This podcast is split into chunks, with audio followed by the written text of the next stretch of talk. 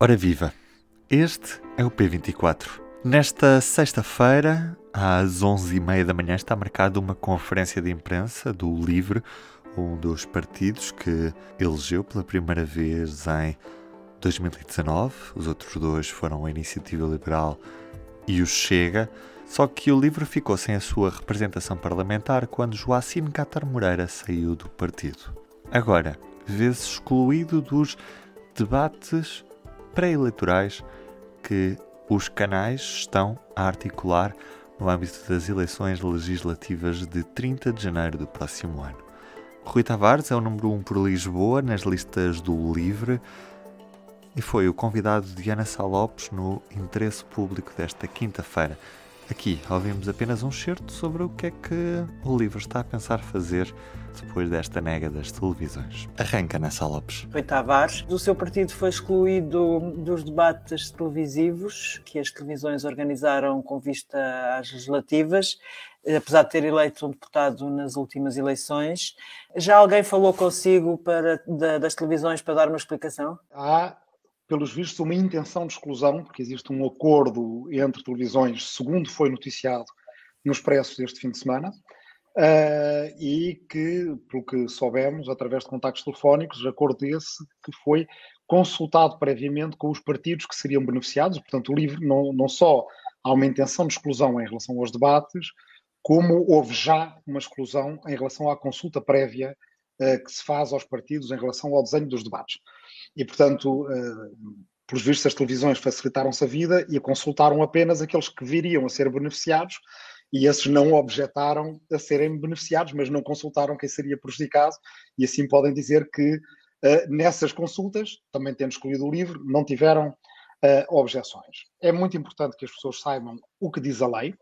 O que diz a lei é que, lei essa, aliás, que foi feita à última da hora, em 2015, e na altura tinha excluído os partidos uh, uh, extraparlamentares de participar em debates, mas mesmo essa lei que os atuais partidos uh, escreveram, o que ela diz é que os partidos que tiverem obtido representação parlamentar à data das últimas eleições devem ser incluídos nos debates. Aliás, têm de ser incluídos nos debates. E isto serve também para outros órgãos políticos, portanto, quem tenha obtido representação numa variação numas eleições autárquicas deve ser incluído nos debates a fazer na eleição subsequente. E, portanto, isso quer dizer que muitas vezes pode, uh, uh, por contingências da política, ocorrer muitas coisas durante um, um, mandato parlamentar, mas aquilo que a lei diz, e aí bem, é, não é que são os partidos que têm representação parlamentar ao momento em que se fazem os debates, porque há muitas contingências que podem ocorrer. De facto, pode, como aconteceu ao LIVRE, haver uma deputada que deixou de representar o LIVRE na Assembleia da República, mas também a qualquer momento do atual mandato em que, em que nós estávamos, se essa deputada saísse, seria substituída pela segunda lista que é do LIVRE. A lista que foi votada é uma, a lista do partido, é isso que está claro na lei, e também está claro na lei que isto vale para todo o período eleitoral, e está descrito o que é que é período eleitoral, não é só durante os 15 dias de campanha, é desde o momento em que saiu o decreto com a data das eleições, ou seja, passado domingo, e também está claro, evidentemente, para qualquer entendedor de boa fé, o que é que é um debate televisivo. Porque, respondendo diretamente à sua pergunta, as televisões não contactaram connosco, nós tivemos contactos de nossa iniciativa com as televisões, eh, e, entre, é outros argumentos, entre outros argumentos, disseram-nos, por exemplo, que os frente a frente não eram debates. E se for com esse uh, argumento que pensam uh, uh, fazer valer esta grosseira violação da lei, Neste caso, estamos entendidos sobre o nível de subterfúgio que será necessário para excluir o livro. Registramos também, temos pena, que os partidos que escreveram esta lei estejam agora a admitir, aparentemente com grande bonomia, que ela esteja a ser reescrita na prática pelos diretores de canais de televisão e que não tenham o mesmo sentido de justiça que tiveram os candidatos Marcelo Rebelo de Sousa e Ana Gomes, então, nas presidenciais. Porque o que é que pode fazer ainda... o livro? O que é que pode fazer agora o LIVRE, além de denunciar publicamente esta exclusão? O, o LIVRE já está a denunciar uh, publicamente, não vai ficar de braços cruzados.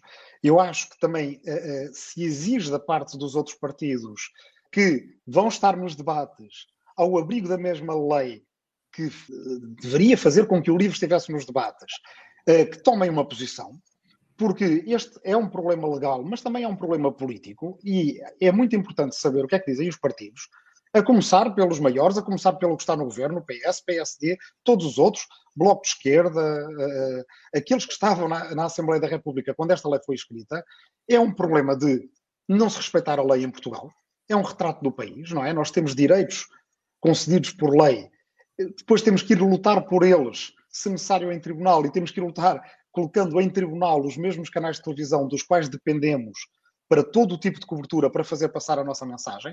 É uma situação que o livro não, escolheu, não, não escolheu e na qual se arrisca a ser colocado, evidentemente, numa posição muitíssimo desconfortável e que é ela própria excludente.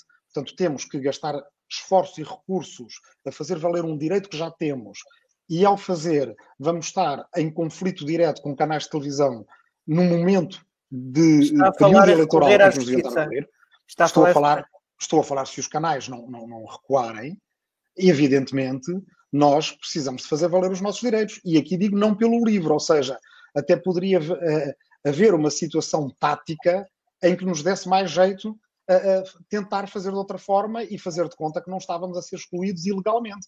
Mas a bem da legalidade neste país e a bem da integridade democrática deste processo eleitoral, este não é um caso que interessa só ao livro. É um caso que interessa a todos os democratas. E, portanto, evidentemente que a lei que existe, que nós não fizemos, deve ser cumprida.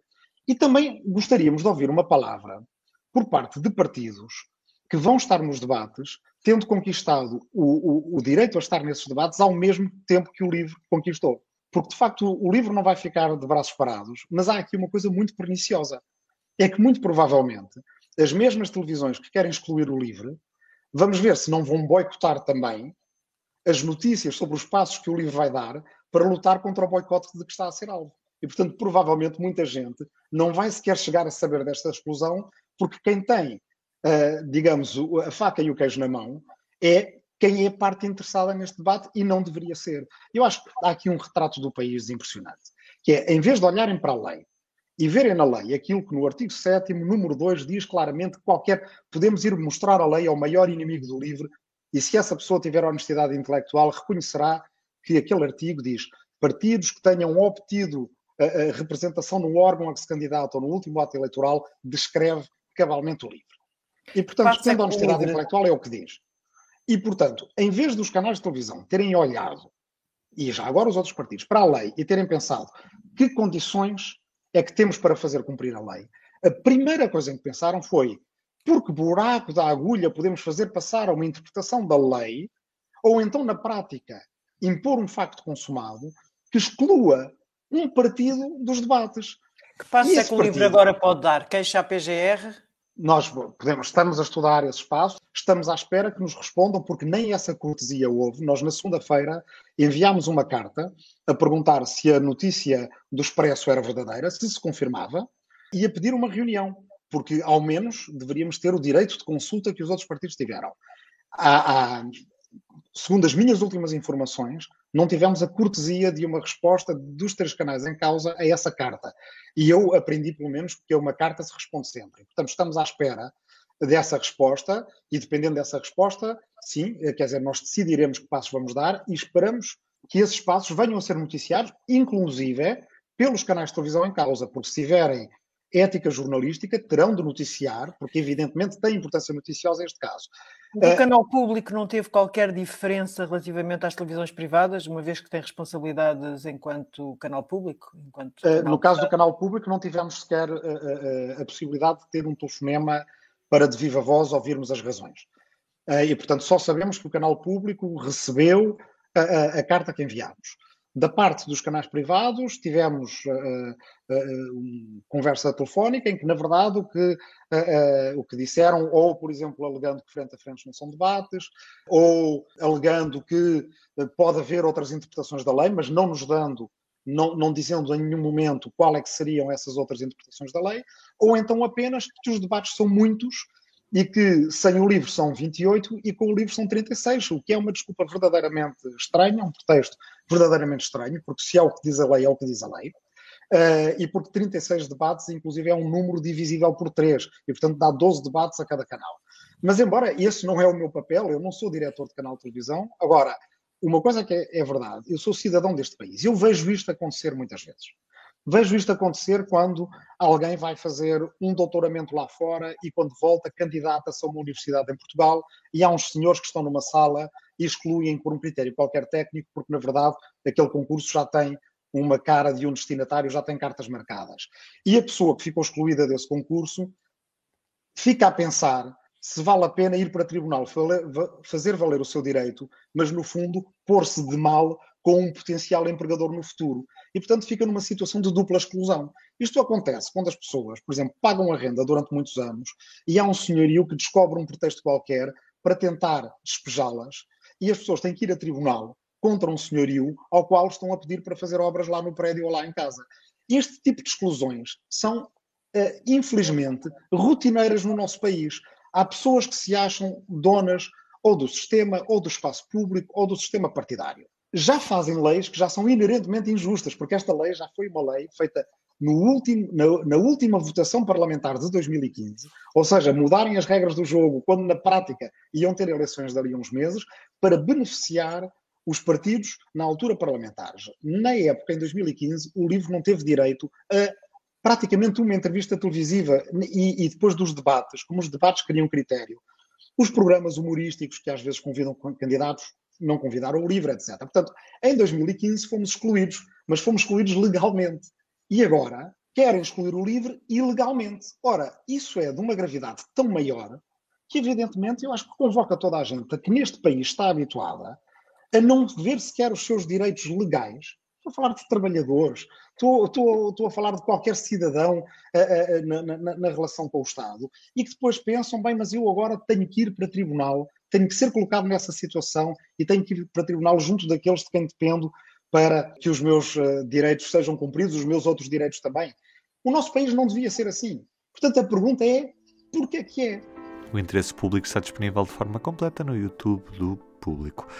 E para terminar, deixe-me dar-lhe uma recomendação para este sábado, dia em que sairá o especial multimédia Vida para Além do Carvão. Portugal tornou-se no quarto país da Europa a acabar com a produção de eletricidade a partir do carvão, precisamente. Em Sines, o fecho da central termoelétrica foi há quase um ano. Mas o que é que aconteceu aos trabalhadores e que futuro terão na transição energética? Para ver em especial multimédia este sábado em público.pt. Eu sou o Ruben Martins, estarei de regresso na segunda-feira. Até lá. Bom fim de semana. O público fica no ouvido.